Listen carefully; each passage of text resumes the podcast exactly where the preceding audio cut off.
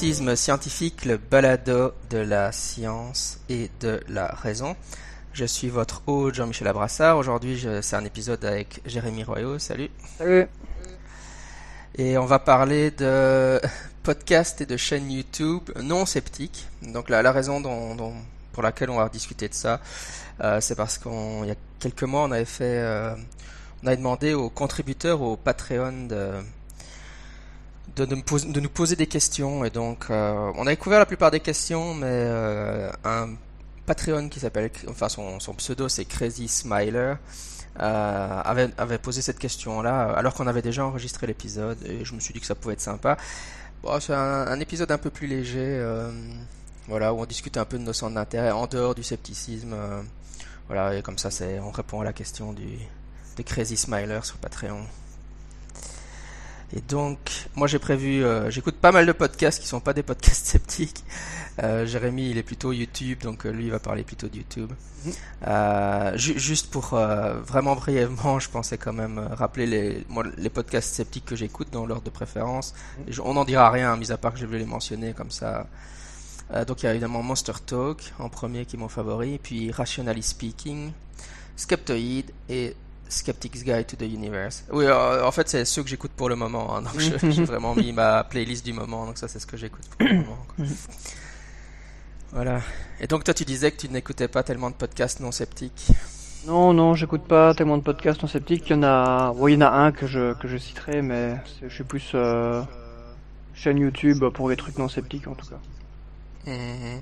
Mais t'aimes encore bien regarder euh, regarder des des, des, conférences et tout ça sur YouTube, euh, enfin des, choses assez longues ou euh... Ouais, j'aime encore bien les conférences. Effectivement, euh, je trouve que c'est souvent, enfin en tout cas quand c'est des sujets qu'on maîtrise un peu, c'est souvent intéressant de voir des trucs un peu plus développés. Moi, j'aime bien encore voir des conférences. Non, c'est vrai que je suis, enfin, quand je suis à la maison, j'ai plus tendance à regarder des, des vidéos et à avoir plus facile à suivre les vidéos que juste les podcasts. Les podcasts, moi je les écoute plus euh, quand je suis en balade la journée parce que j'ai pas mal de, de trajets avec le travail. Donc c'est plus quand je suis dans le bus ou dans, dans le tram quoi. Mmh, mmh, mmh. Ouais, mais c'est la même chose pour moi. Moi je j'ai à peu près une heure de trajet en voiture à l'aller et au retour, donc ça fait deux heures par jour, donc ça me permet de faire, je, ça me permet de faire beaucoup de, de podcasts en sachant que j'écoute pas nécessairement tous les épisodes des podcasts. Quoi, hein. C'est vrai que les podcasts sceptiques, par exemple, style Skeptoid, je regarde le sujet, si, je vois si le sujet m'intéresse ou pas, mais je, je n'écoute pas nécessairement absolument tout. Euh. Ouais, ouais, euh, par contre, en chaîne YouTube, c'est vrai que c'est vrai que moi, je consomme aussi pas mal YouTube, je pense comme pas mal de gens, mais ça va vraiment être beaucoup. Euh, même mes autres centres d'intérêt. Euh, enfin, de toute façon, c'est vrai qu'aujourd'hui, on, on, va parler de nos autres centres d'intérêt mmh. le scepticisme, parce que c'est un peu la question qui nous, qui nous est posée. Mais... Ça changera un peu. ok, euh, bon, on peut, on peut commencer. Alors, euh, je sais pas si tu veux te lancer en premier. Ok, moi je peux, on peut, je peux en faire en premier, en premier. Euh, allez, je vais, je vais proposer une chaîne de, cinéma euh, parce que je suis, fort occupé à regarder des, chaînes de cinéma ces derniers temps. donc il y en a une que j'aime beaucoup qui s'appelle Durandal, qui est probablement une des plus anciennes chaînes de, au niveau francophone en tout cas des plus anciennes chaînes d'analyse cinéma. Alors c'est c'est un, une chaîne YouTube que j'aime beaucoup parce que euh, donc c'est pas c'est pas des critiques de cinéma en tant que tel, même s'il y a une partie critique.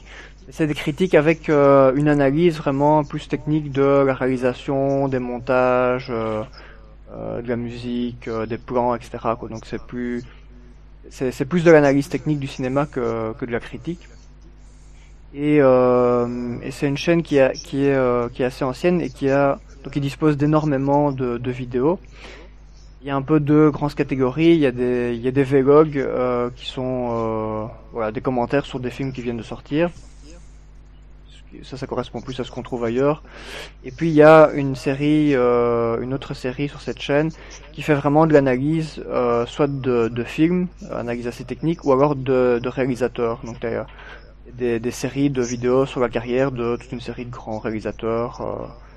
Euh, euh, et où chaque fois donc euh, c'est vraiment bien foutu donc il y a, y a des extraits des films il y a des y a des, des scènes qui repassent qui, qui euh, parfois plan par plan en expliquant un peu une série de détails techniques auxquels on n'est absolument pas euh, sensible quand on regarde le film comme ça sans, sans rien y connaître Et, euh, et, depuis que je depuis que je regarde cette chaîne YouTube, maintenant ça, ça fait euh, ça fait pas très très longtemps, ça fait un an que je, que je me suis mis aux, chaînes cinéma. Depuis que je regarde cette chaîne et d'autres, euh, bah, j'ai vraiment l'impression de, de, de voir les films autrement et d'apprécier beaucoup plus euh, certains aspects des, des films euh, que je voyais absolument pas avant quoi. Voilà, donc ça c'est quand même vraiment vraiment sympa.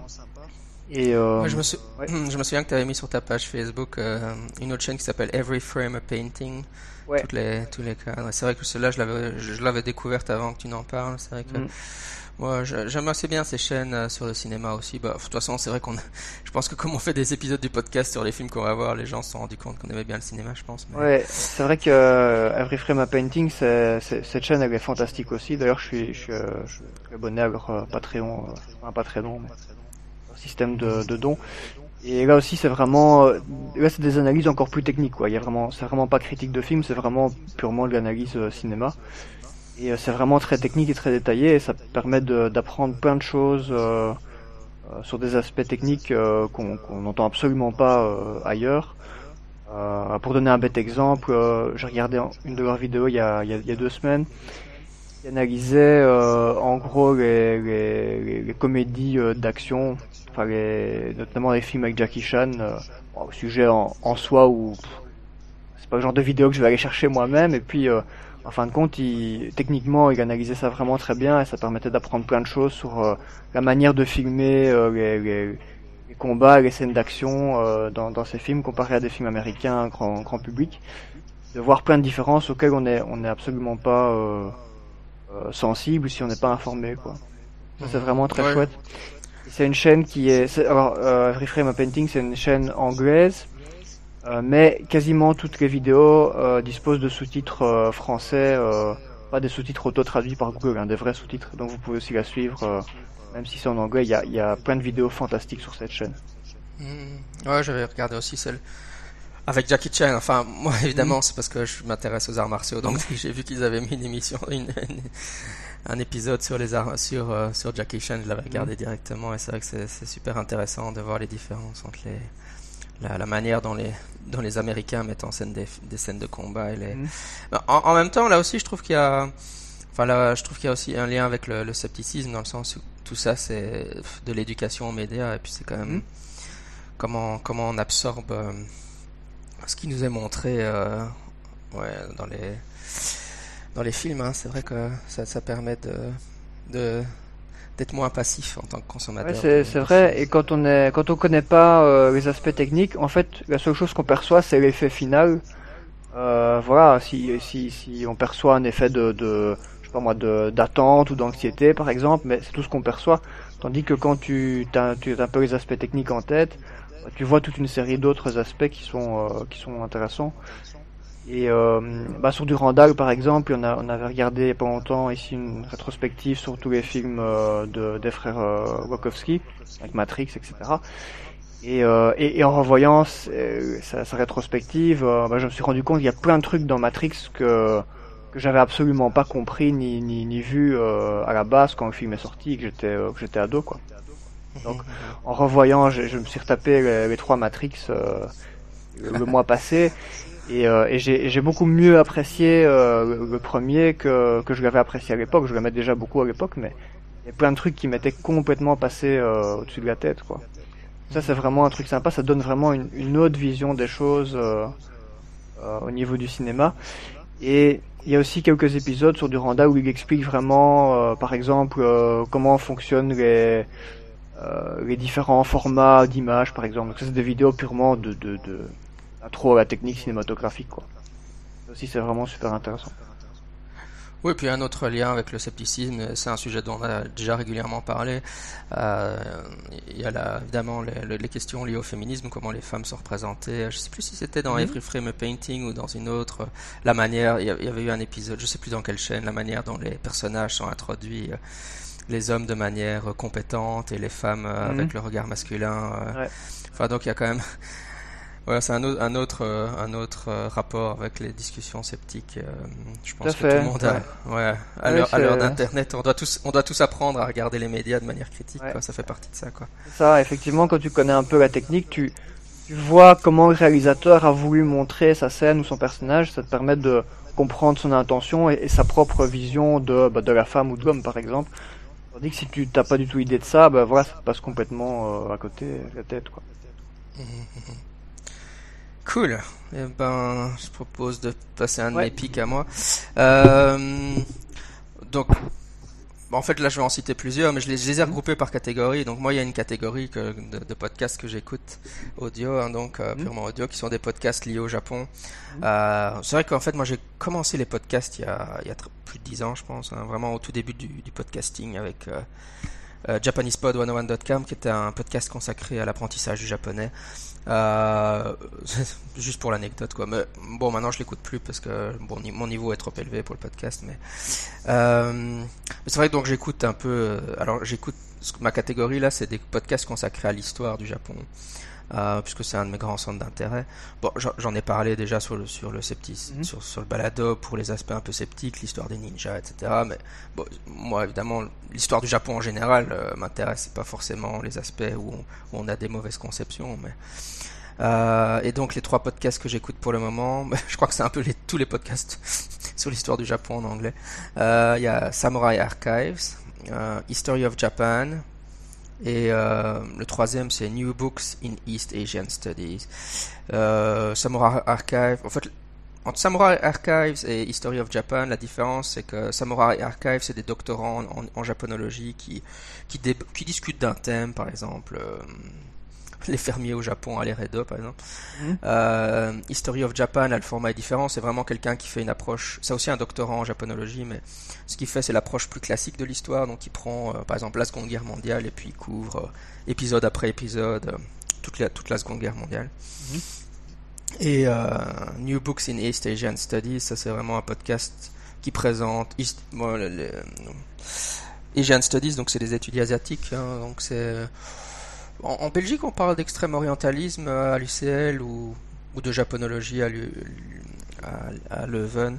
Bah, c'est les études où, bon, si, on parle de, Asian Studies ou extrême orientalisme, bah, forcément, c'est l'Asie en général, mais bon, c'est voilà. Donc ça, c'est un podcast présente les, nouveaux livres universitaires qui sortent dans, dans le domaine. Bah, j'écoute que les épisodes consacrés au Japon. Dès qu'ils parlent de la Chine ou de la Corée, j'ai tendance à skipper. Mais voilà, donc ça c'est des podcasts que j'aime bien sur euh, sur l'histoire du Japon. Bah forcément. Euh, c'est un peu pour mon boulot, mais honnêtement, c'est aussi parce que j'adore l'histoire du Japon, ça m'intéresse fort, donc euh, c'est vraiment intéressant. Et, et, comme je le dis souvent, on n'apprend rien à l'école sur l'histoire du Japon, donc euh, en Europe, donc euh, les, jeunes qui arrivent à mon cours euh, de japonais, s'ils ont 15 ans, tout ce qu'ils savent sur le Japon, enfin ce qu'ils savent sur le Japon, c'est ce qu'ils voient à travers les animés. Mais mhm. quand tu regardes One Piece et et Naruto et, et Fairy Tail, t'as pas vraiment une super histoire du Japon en tête. Non, c'est clair. Généralement, ils, ils, ont deux grandes périodes. Il y a la période des samouraïs, il y a le Japon moderne, et puis c'est tout ce qu'ils en savent. et euh, au niveau au niveau géographique, euh, au Japon, il y a des tremblements de terre, voilà. Mm. Euh, donc il y a vraiment. Mais bon, c'est pas c'est pas un reproche parce que je pense vraiment pas qu'on apprenne grand chose à, à, au secondaire bah, ou même à l'université si on ne spécialise pas là-dedans. Mhm. On peut finir ses études en Occident et ne rien savoir, ou ne pas savoir grand-chose sur l'Asie. Hein. Mhm. Même chose pour la Seconde Guerre mondiale. Euh, est, je, crois qu'en Belgique, on, la voit en réto en dernière année du secondaire et les, les, profs d'histoire ont tendance à un peu couvrir rapidement le sujet, mais qu'est-ce qu'ils vont voir? Ils vont voir le, front de l'Ouest parce que ce qu'ils veulent parler, c'est d'Hitler, de l'extrême droite, etc. Ils vont pas tout ce qui est le front de l'Est, ils vont pas couvrir ça énormément, quoi. Ouais, tout à fait. Ok. À toi alors? Ouais. Alors, euh, bah moi je parlais un, un peu d'un podcast alors. Euh, il y a un, un, une série de podcasts euh, que moi j'écoute quand même, euh, c'est les podcasts de, de, France Culture. Alors France Culture, euh, bon il y aurait beaucoup à dire. Euh, moi j'écoute pas toujours les mêmes émissions, je, je, me base plus sur les thèmes de la semaine et j'écoute ce qui m'intéresse. Maintenant, souvent il y a une émission que j'écoute souvent qui est du grain à moudre en général d'un bon niveau, je trouve. Euh, bah, France Culture, bon, évidemment, il traite un peu tous les sujets. Souvent, c'est euh, assez bien traité avec des, des, des experts euh, du sujet qui sont souvent euh, pas trop mal. Euh, c'est assez sérieux, c'est pas trop long non plus. Voilà, en même temps, il y a quelques points négatifs aussi, dont on a pas mal parlé aussi dans le courant sceptique. Que bah, France Culture, c'est aussi une chaîne qui est très, on va dire très amie avec la psychanalyse, donc il, y a quand même pas mal de psychanalystes qui sont qui sont invités. Alors, quand c'est pour faire des conférences, euh, enfin des podcasts sur le thème de la psychanalyse, euh, en soi ça, ça me dérange pas. Il y, a, en a que j'écoute d'ailleurs qui sont parfois intéressants. Après, quand ils invitent des psychanalystes en tant qu'experts d'un sujet qui n'est pas la psychanalyse, euh, là parfois il y a un peu du des témoignages qui qui sont fort littéraires et pas forcément très scientifiques ou très ancrés dans, le, les choses concrètes, avec lesquelles j'ai un peu du mal. Euh, voilà, mais sinon ils ont quand même énormément de, de, chouettes trucs. Euh, voilà, il y, a, aussi bien des podcasts philosophiques, des trucs de psycho, des trucs de social. Euh, il y a eu pas mal d'émissions avec Gérald Bronner récemment sur le radicalisme. Voilà, il y a pas longtemps, une, une série d'épisodes sur la sur la fonction de police aussi, qui était une réflexion philosophique sur le sur la police. C'est une série de quatre épisodes euh, avec quatre personnes différentes qui essaie de replacer le, les policiers un peu dans avec nuance dans dans dans, dans ce qu'ils sont vraiment, euh, plutôt que de les mettre euh, des positions caricaturales comme on peut beaucoup entendre ces derniers temps. Voilà, c'est quelques exemples de, de trucs que j'ai trouvé sympas sur, France Culture, mais il y a vraiment beaucoup de beaucoup de, de, choses. Il y a eu Michel Onfray aussi qui a fait, enfin qui peut-être il continue encore actuellement, je ne sais pas, qui a fait toute sa, sa série de podcasts qui était en, en lien avec son livre Cosmos. Il y avait des épisodes aussi assez sympas, même si Michel Onfray, tout le monde n'aime pas Michel Onfray.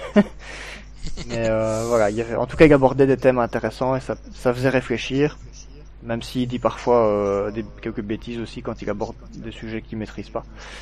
Euh, voilà, c'est quelques exemples de ce que j'ai trouvé sympa sur France Culture. Oh, bon, moi je encore bien Michel Onfray.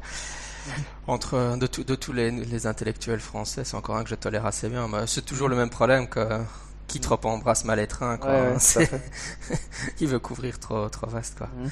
Après, on lui fait souvent. Bon. bon sinon, il est assez sympathique, quoi. Mhm.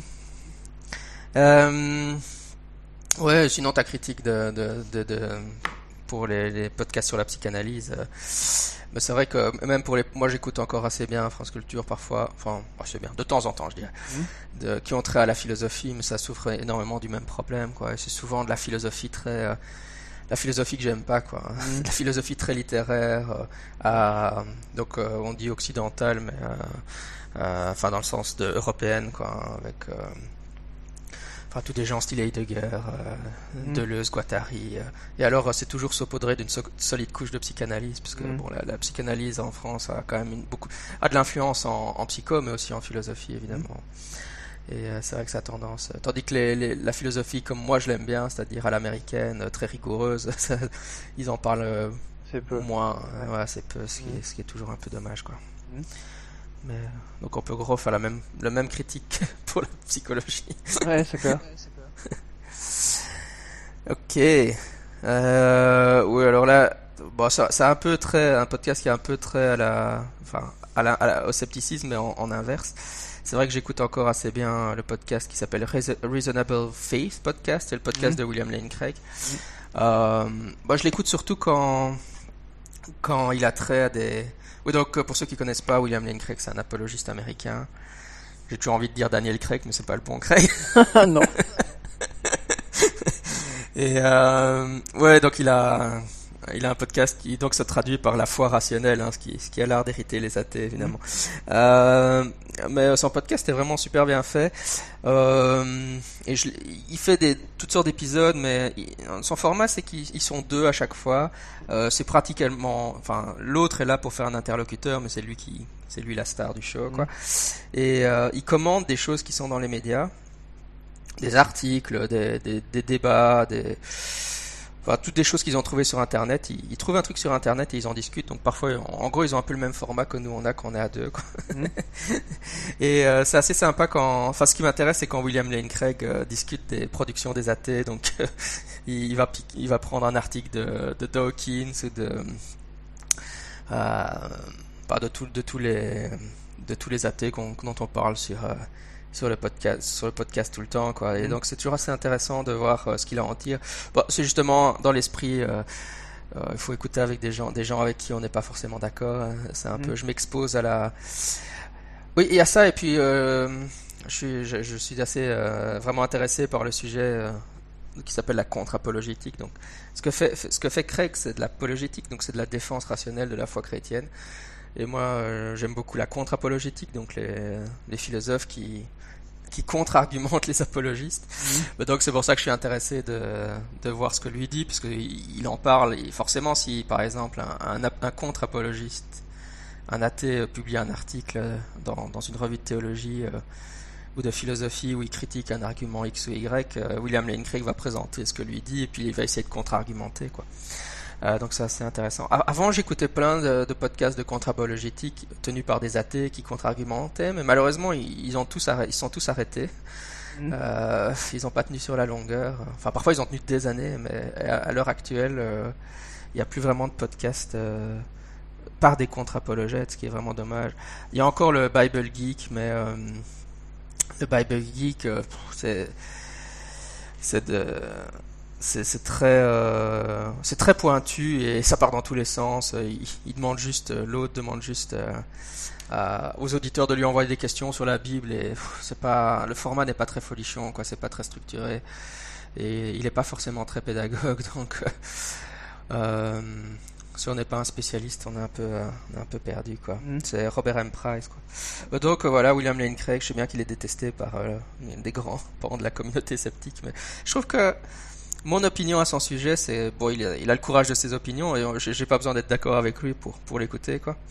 Et euh, je trouve qu'en termes de format, il est quand même très pédagogue. Il explique vraiment bien certains des, arguments, l'argumentologique, etc. Il, fait vraiment euh, un, très bon travail de présentation de- des arguments philosophiques. Euh, et alors, c'est marrant de voir que euh, ouais, parfois on est d'accord, quoi. On n'est pas, je suis pas Mhm. toujours en désaccord avec ce qu'il dit. Euh, par exemple, il a pas mal critiqué euh, les nouveaux, euh, les nouveaux athées, la, la bande des Dawkins et Co. Mhm. pour leur pour leur scientisme, hein, c'est-à-dire leur leur tendance à penser que la science peut répondre aux questions morales, ce qui est un, une des critiques que Massimo Pligliucci, le sceptique, fait toujours, hein, et que nous on a fait justement à Sceptico Pub, au dernier Ouais. Sceptico Pub. Ouais. Et, euh, et d'ailleurs, c'est marrant parce que tu as William Lane Craig qui prend un article de Pigliucci et en fait il est d'accord avec Pigliucci.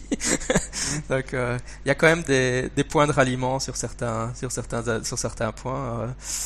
voilà, euh, l'autre jour j'écoutais euh, j'écoutais euh, un épisode où il parlait de Trump et il aime visi- il- visiblement il aime pas Trump, il a, il a à peu près la même opinion que nous on a de Trump. Donc euh, c'est pas c'est pas parce qu'il est euh, pas, pas parce que c'est un apologiste chrétien que forcément on est pas on, on sera en désaccord absolument avec tout ce qu'il dit. c'est- Voilà. Bon. Ouais. C'est- clair que moi, je je- j'ai pas beaucoup écouté son podcast. J'ai écouté quelques épisodes. J'ai parfois un peu du mal à suivre euh, le vocabulaire. Euh, mais je trouve que c'est un, un très bon orateur. Il est, il est quand même très clair.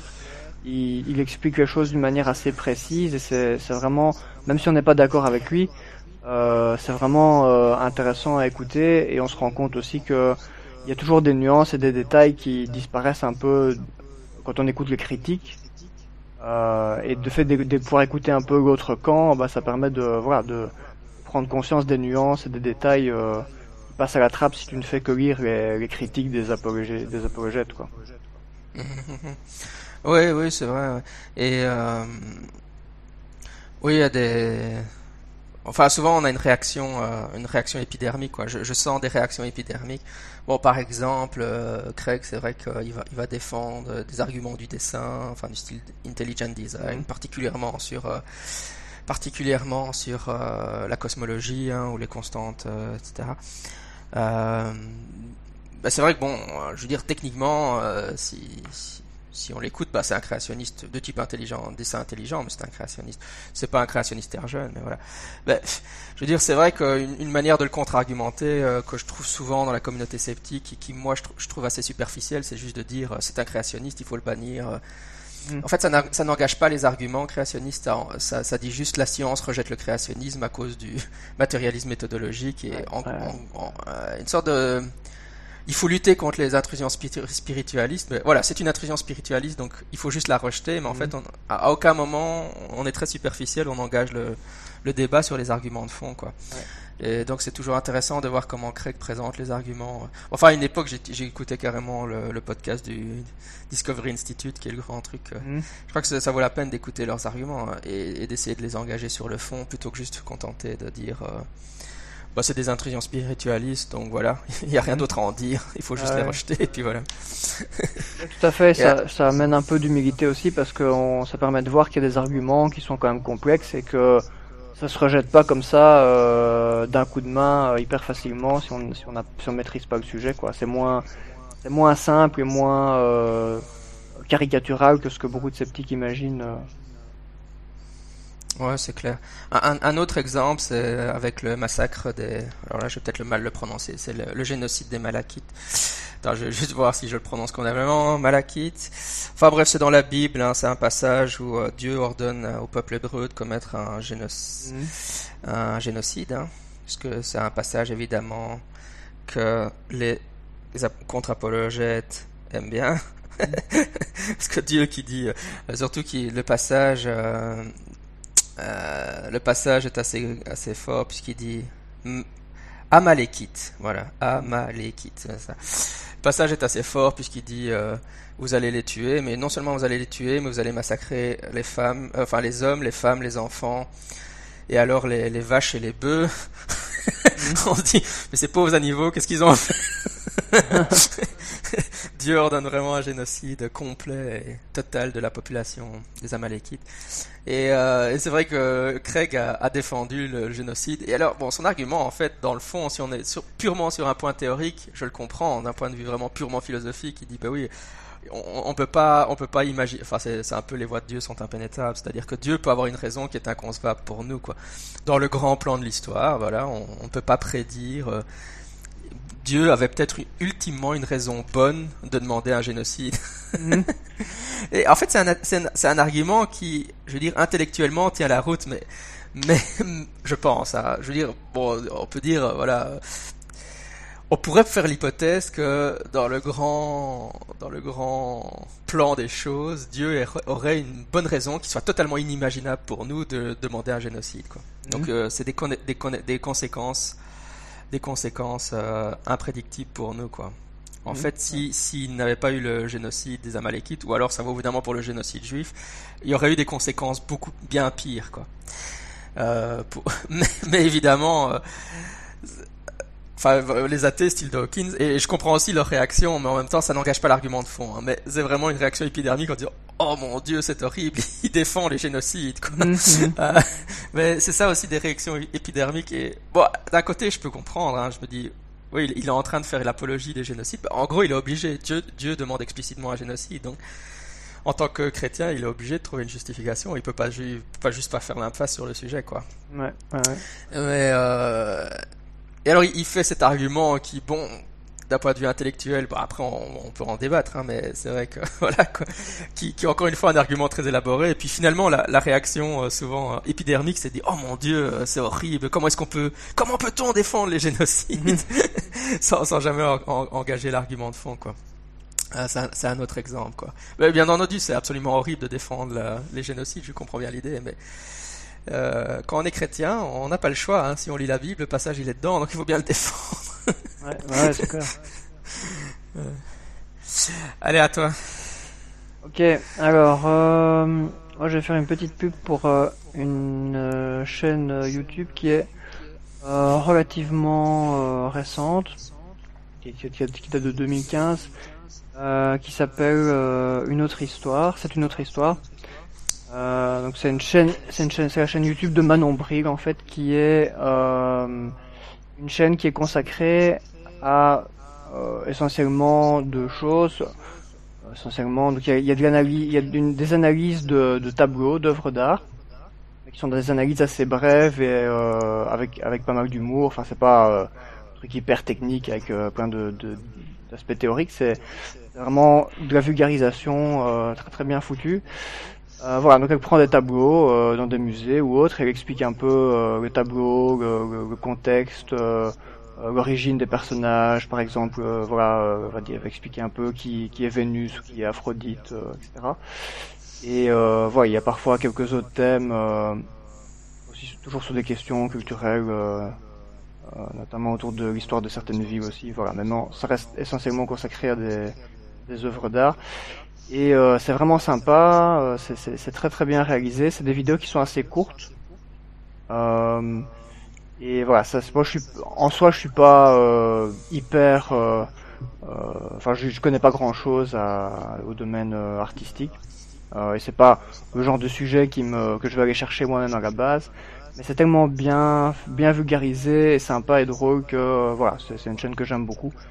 Et ça permet d'apprendre euh, des, des, des, choses, notamment sur la, sur la mythologie euh, qu'on retrouve dans les tableaux, euh, par rapport à la mythologie grecque antique. Euh, ça permet d'apprendre des choses sans, voilà, de manière sympa en regardant des vidéos qui sont assez brèves sur, sur YouTube. Voilà, donc ça s'appelle C'est une autre histoire. Hmm. Ouais, j'en ai vu aussi, elles sont vraiment pas mal. C'est vrai que c'est chouette. Ok, ouais. Alors la catégorie suivante, pour moi c'est une énorme catégorie, mais bon, c'est euh, la catégorie des podcasts consacrés aux jeux de rôle. Ah ouais. Et, forcément, euh, les, auditeurs de scepticisme scientifique, il y, en a, il y en a certains qui écoutent mon podcast de jeux de rôle, euh, Club JDR, et puis il y en a d'autres. je suppose que la plupart savent que je réalise quand même un podcast consacré aux jeux de rôle. Donc c'est pas c'est pas très étonnant que j'en écoute beaucoup, donc J'écoute euh, Miskatonic University Podcast, c'est un, podcast consacré à l'appel de Cthulhu. Mhm. Skype of Cthulhu, c'est un autre podcast qui est consacré à... C'est des live play, donc des parties de jeux de rôle live de l'appel de Cthulhu. Euh, The Good Friends of Jackson Alias, c'est un autre de l'appel de Cthulhu. Et Plot Points, euh, celui-là c'est un podcast de jeux de rôle sur... Euh, qui lit les scénarios de jeux de rôle et qui les commente comme si c'était des œuvres littéraires. Et alors en français, évidemment, je vais quand même citer un truc en français. Je dois confesser que c'est le seul podcast en français que j'écoute pour le moment. euh, c'est euh, le podcast dont vous êtes le héros, hein, de Xavier là, Xavier et Fred. ils, participent parfois à mon à mon podcast de Club JDR, ils font des parties de jeux de rôle avec nous. Et donc ça, c'est un podcast qui est consacré au au livre dont vous êtes le héros. Et donc euh, c'est vrai que c'est c'est euh, bah, quand j'étais enfant, dans, dans ma génération, hein, il y, a pas mal de gens qui ont, qui ont découvert euh, les livres dont vous êtes le héros. Ça me tâte un peu, mais voilà. Mhm. génération de la quarantaine avec. Euh, euh, enfin, je suppose que tu vois ce que c'est. Ouais. C'est un peu le, solitaire, etc. Et donc, il couvre ces livres-là. Ça, c'est un, un podcast très nostalgique. Ouais, j'ai beaucoup. j'en avais pas mal quand j'étais enfant aussi. Ouais. Bah, ils en publient plus tellement de nouveaux, donc forcément. Mhm. Enfin, il y, en a qui sont, mais Enfin, la, fameuse collection, c'est chez, Gallimard. Quoi. Gallimard n'en publie tellement, plus tellement de nouveaux. Après, il y a, des petites maisons d'édition françaises qui en publient des nouveaux, un mhm. peu, mais avec un tirage, enfin, un tirage assez limité. Quoi. Euh, ben voilà, enfin, qu'est-ce que je peux te dire là-dessus euh? De toute façon, on mettra le nom de tous les podcasts dans, dans oui, on fera, une petite liste sur la page. Ben, c'est vrai que, juste, peut-être que les, les gens s'en rendent pas compte, mais c'est vrai que pour, pour moi, le, jeu de rôle, surtout si j'écoute pas le club JDR, quoi, le jeu de rôle c'est une partie euh, très importante de ma vie et c'est vrai que même de mon de mon itinéraire intellectuel, hein, c'est vrai. je veux dire, je lis, je lis des bouquins sur le jeu de rôle plus que je ne lis d'autres bouquins, je pense à l'heure actuelle. Mm. enfin, non, j'exagère peut-être, mais c'est vrai que je, je, lis beaucoup de choses sur les jeux de rôle et j'en ai toujours beaucoup lu hein, quand quand j'étais euh, quand j'étais au secondaire, euh, j'étais un, j'étais un cancre. Hein, euh, mais je passais mes soirées à lire euh, Donjons et Dragons, etc. C'était l'époque où mes parents étaient désespérés. Ils étaient là, tu peux pas lire autre chose que des livres de jeux de rôle bah, finalement, je me suis quand même mis à lire autre chose que des livres de jeux de rôle. Mais c'est vrai que même sur un plan d'itinéraire intellectuel, euh, les jeux de rôle ont toujours joué un, quelque chose, enfin, ouais, une part importante chez moi qui, qui mm. est probablement ouais, enfin facile à sous-estimer pour euh, pour les auditeurs ici qui qui savent même pas très bien ce que c'est le jeu de rôle. Je suppose nous écoute en parler quoi. Mm. pour, pour pour donner un exemple, euh, euh, dans les années quand j'avais entre 20 et 30, donc euh, euh, bah, entre les, dans les années 2000, début des années 2000, hein, euh, je jouais beaucoup à un jeu qui s'appelle Nephilim. Hmm. Dans les tout vieux épisodes du podcast, il y a un épisode sur le... j'avais interviewé un des auteurs. C'était un jeu de rôle sur l'ésotérisme hein, où on jouait euh, l'ésotérisme on jouait des créatures magiques dans un dans une France ésotérique, donc on lutte contre les Templiers, puis il y a les Rose-Croix, là. et donc c'est c'est un jeu qui présentait ouais les théories ésotériques y, compris les trucs un peu farfelus, hein, style un peu à la Da Vinci Code. Mhm. euh, oui, si, si, si on prend la un mix entre le Da Vinci Code et euh, les livres d'Umberto Eco, hein, le pendule de Foucault. Euh, enfin, si, si c'est des titres qui disent, qui rapportent, qui, qui, qui, disent quelque chose aux auditeurs. Et donc c'est vrai que euh, à l'époque, c'était évidemment avant que je commence le podcast, c'était un jeune. Voilà, j'étais un peu baigné dans les idées ésotériques. Évidemment, quand on les prend sous l'angle du jeu de rôle, ça veut pas dire qu'on y croit du tout. Enfin, j'y croyais pas du tout, mais en même temps, euh, ça t'oblige à, te plonger dans ces théories et euh, même si c'est sous un angle ludique, hein, c'est vrai que ça a quand même toujours euh, fort influencé mes, mes, réflexions sur le sujet. Et, et même plus récemment, après, après, que je sois revenu du Japon, l'appel de Cthulhu, bah, souvent il y a des auditeurs qui me disent ouais, t'es des auditeurs de Club JDR, il fait, ils font tu vous jouez des tenants dans les parties de jeux de rôle. C'est ça qui est chouette. c'est ça. Alors que vous y croyez pas. Euh, euh bon, en, même temps, euh, en même temps, je pense que la, la, vision du monde de Lovecraft était très athée. enfin, c'est pas, c'est pas que je pense. Il était extrêmement athée. Mm. Il était matérialiste, extrêmement matérialiste et. Mais c'est vrai que certaines des idées qu'on retrouve dans l'appel de Cthulhu, il le dit lui-même dans ses lettres, viennent, viennent de la théosophie, etc. Et mais donc voilà, c'est vrai que c'est, ça peut paraître juste qu'un loisir, mais c'est plus qu'un loisir. Pour moi, c'est vrai que ça a quand même toujours nourri euh, mes, mes, mes, centres d'intérêt, quoi. Mm. Et on, en parlera après parce qu'après, je, je parlerai de, de, de, du Seigneur des Anneaux. Mais euh, t'as, as une dernière chose à citer? Euh, Oui, oui, oui. Alors, encore plusieurs, mais je vais faire vite. Je voulais juste encore vraiment citer rapidement euh, deux chaînes de cinéma. Il y avait Tomatrop, qui est une chaîne sympa, même concept que du Randall. Ils ont beaucoup de vidéos. Je vais pas détailler, mais allez voir, c'est chouette. Et une autre euh, chaîne de cinéma qui est toute récente, qui s'appelle Retour vers la culture. Euh, ils n'ont pas encore beaucoup de vidéos, je pense qu'il y en a 12 ou 13, mais euh, c'est super bien réalisé. Si vous voulez un exemple, il faut regarder leur vidéo d'analyse cinéma sur Princesse Mononoke de, de chez Ghibli. Cette vidéo, elle est juste fantastique, quoi. Vraiment, voilà. Et aussi, j'ai envie de citer le Psylab, il y a pas mal de gens qui le connaissent. Donc Psylab, c'est une chaîne d'analyse de psycho, voilà, où il y a des sujets de psycho et de psychiatrie.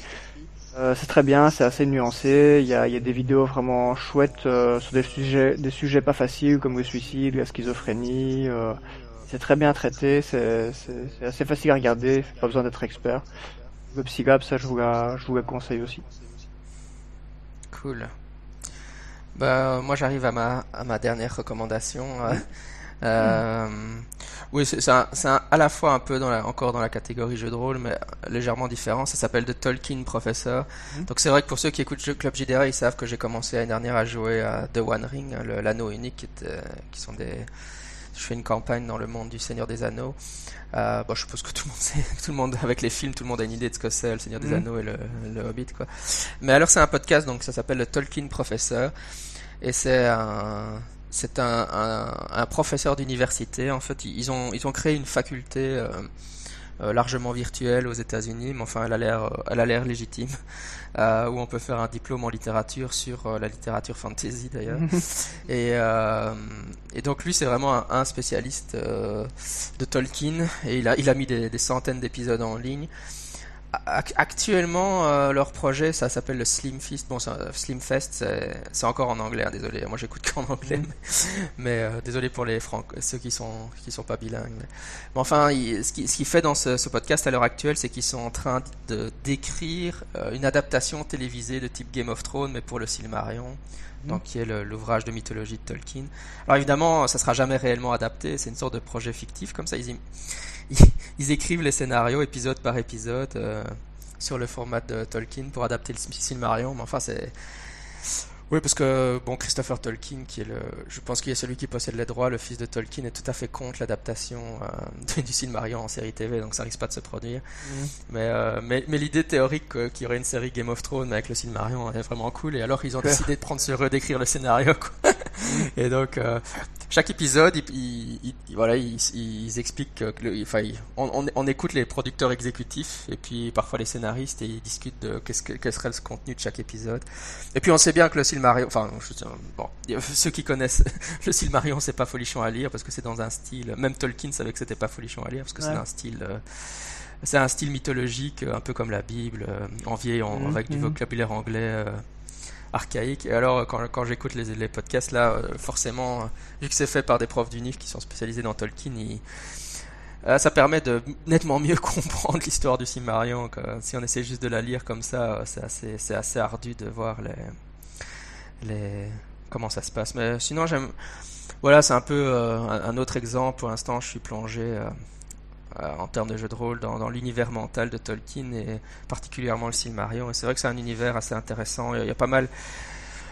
Euh, enfin, bizarrement, bizarrement, souvent, même dans mes joueurs, il y a des gens qui disent ouais, mais c'est simpliste parce que c'est manichéen, il y a les méchants et les gentils, mais c'est pas du tout la perception que j'en ai, surtout quand on lit le Silmarillion. Euh, il y, a, des idées philosophiques assez complexes chez Tolkien. Mmh. entre autres, par exemple, il a un discours très écologique. On sait bien que les, les avec les Ents, hein, mmh. les, les, les, les le, Lent dans Le Seigneur des Anneaux, il dit personne ne, personne ne prend la défense des arbres. Hein, Tolkien est vraiment pour la protection de la nature contre la technologie. Enfin, il a une pensée. Ouais, il est. Donc c'est assez intéressant de se plonger un peu dans les histoires. Et puis même euh, l'idée de créer une mythologie de toute pièce. Euh, euh, c'est vraiment intéressant. Bah, ça, ça rejoint Lovecraft qui a aussi fait la même chose, mais l'approche tolkienienne est vraiment très différente d'essayer de créer un panthéon de dieux avec tous les Valar. Euh, voilà, les dieux créent la, enfin, Aluvatar, le dieu principal, crée le monde par la musique. Enfin, il y a vraiment des idées super. bon, mes, mes, joueurs de jeux de rôle diraient il a trop fumé, mais, moi personnellement, je trouve que c'est absolument fascinant. Mais, mais euh, voilà quoi. Euh, parmi les grands thèmes qui couvrent, c'est évidemment l'idée de la d'un personnage héroïque, euh, mais euh, qui a trop de fierté, puis qui, qui à cause de ça, un peu comme comme dans les dans le, chez le roi Arthur. Hein, voilà, Perceval est supposé être celui qui va trouver le Graal, mais comme il convoite la reine, il est perverti et puis il échoue dans sa quête, et alors ça donne tous les personnages, style Boromir, etc. Mmh. Il y a vraiment, il y a vraiment, enfin, c'est ce que j'aime bien dans, Le Seigneur des Anneaux et tout ça, enfin, dans, et dans, dans ce podcast, c'est qu'ils expliquent vraiment bien la profondeur des écrits de Tolkien. Après, on aime, on n'aime pas, mais c'est pas du tout manichéen, en fait, c'est vraiment extrêmement profond, je trouve. Quoi. Mhm. Et donc, le, philosophe en moi est très, très intéressé par ça. Mhm. voilà, c'est ça, qu'il y a des gens que ça intéressera. Ouais.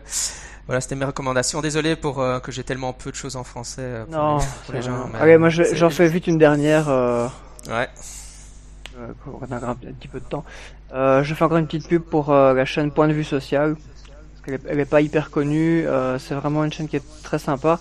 C'est une chaîne qui est consacrée à, à l'analyse de, de, de, questions sociales et notamment ce qui touche au milieu du travail social. Euh, voilà, donc ils ont pas mal de, de, de, sujets aussi qui sont vraiment pas faciles à traiter, euh, comme la violence conjugale, euh, les, procédures d'asile, la langue des signes, l'autisme, etc. Et voilà, c'est assez bien fait, c'est assez nuancé et ça, ça vaut la peine aussi d'être connu si vous vous intéressez à des thématiques euh, bah, qui sont plus ou moins proches du travail social. Mon Dieu, mais t'écoutes que des choses, tu regardes que des choses sérieuses, toi. Moi, avec mes, avec mes Tolkien et mes Lovecraft, j'ai l'air d'un. non, j'ai l'air d'un gros geek, mais de toute façon, tout le monde sait bien que je suis un gros geek, donc voilà. c'est vrai que tu as l'air d'avoir des, T'as des cernes d'intérêt très. Euh... Moi, c'est vrai que je l'ai déjà remarqué, même sur Facebook, hein, tu, tu regardes des choses. Euh... Ouais, mais bon, disons que euh, pour les divertissements, enfin, je, je, passe du temps aussi vraiment au divertissement pur, mais c'est pas via des chaînes YouTube. Je, suis un gros joueur aussi, donc je passe pas mal de temps à jouer sur le, sur le PC. Mais c'est pas, voilà, c'est vrai que quand je regarde des, des, des vidéos, c'est plus des trucs plus sérieux, quoi. Mmh. ouais. Je crois que c'est vraiment une question de comment on consomme. Mhm. Moi, en fait, les trucs sérieux, je, je pense que je, je, reste, je reste au format livre très fort. Et mhm. en fait, quand je regarde des vidéos, j'ai YouTube, j'ai plus envie de me détendre qu'autre chose. Ouais, et euh, j'ai un peu du mal à me dire, oh, je vais regarder une vidéo YouTube sur un sujet vraiment. Euh, enfin, le genre de sujet. Euh, même, même si je reconnais l'intérêt de la chose et la, qualité des chaînes que tu mentionnes, c'est vrai que j'ai un peu du mal avec ça, quoi. Mhm, Juste en termes de consommateur. Ouais. Et voilà, on a fait des tonnes de recommandations. Là. Je pense que Crazy Smiler pour va avoir des choses à mettre dans son feed iTunes et dans son feed YouTube. Ah, c'est clair. à venir. Il y a de quoi faire. Voilà, j'espère que ça aura plu aux auditeurs. C'était un épisode un peu plus euh, léger. Bon, comme ça, ils font un peu connaissance avec nous en dehors de nos, de nos sujets sceptiques. Euh, Je Mhm. trouve que ça peut être sympa qu'ils sachent un peu qui Ouais, on est en dehors. Quoi. Eh ben, merci d'être, d'avoir participé à cette conversation, Jérémy. De rien. Et j'en profite pour dire que pour les, pour les auditeurs, si vous, vous avez des, des chaînes à proposer, ben, n'hésitez pas à venir poster un commentaire sur, euh, sur la page de l'épisode. Nous aussi, on est toujours euh, partant pour découvrir des trucs. Ouais, en plus, t'as- je crois que tu as lancé un pavé dans la mare en parlant des jeux vidéo. On va faire un... Crazy Smiler va, va s'empresser de me lancer un message sur le Patreon en disant Vous devez faire un épisode sur les jeux vidéo. Ouais. ok, dans six mois, on fait sur les jeux vidéo. ok, c'était Jean-Michel Abrassard et Jérémy Royaux pour Scepticisme scientifique, le balado de la science et de la raison. D'ici là, la semaine prochaine, sceptiquement vôtre. Ciao, bye.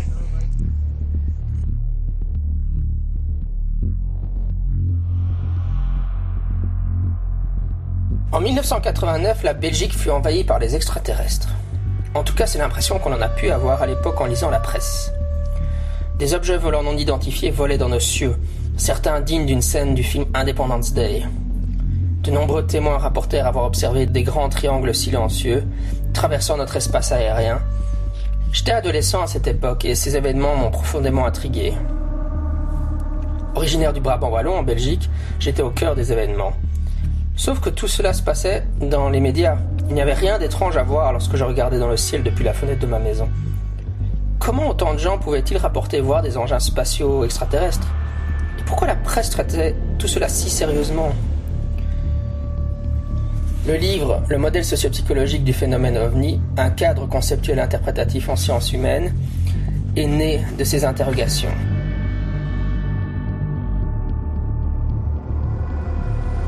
Si vous en avez assez des documentaires qui vous expliquent que les extraterrestres ont construit les pyramides, ou encore que les observations d'OVNI s'expliquent forcément par des visites extraterrestres de notre planète, ce livre est fait pour vous.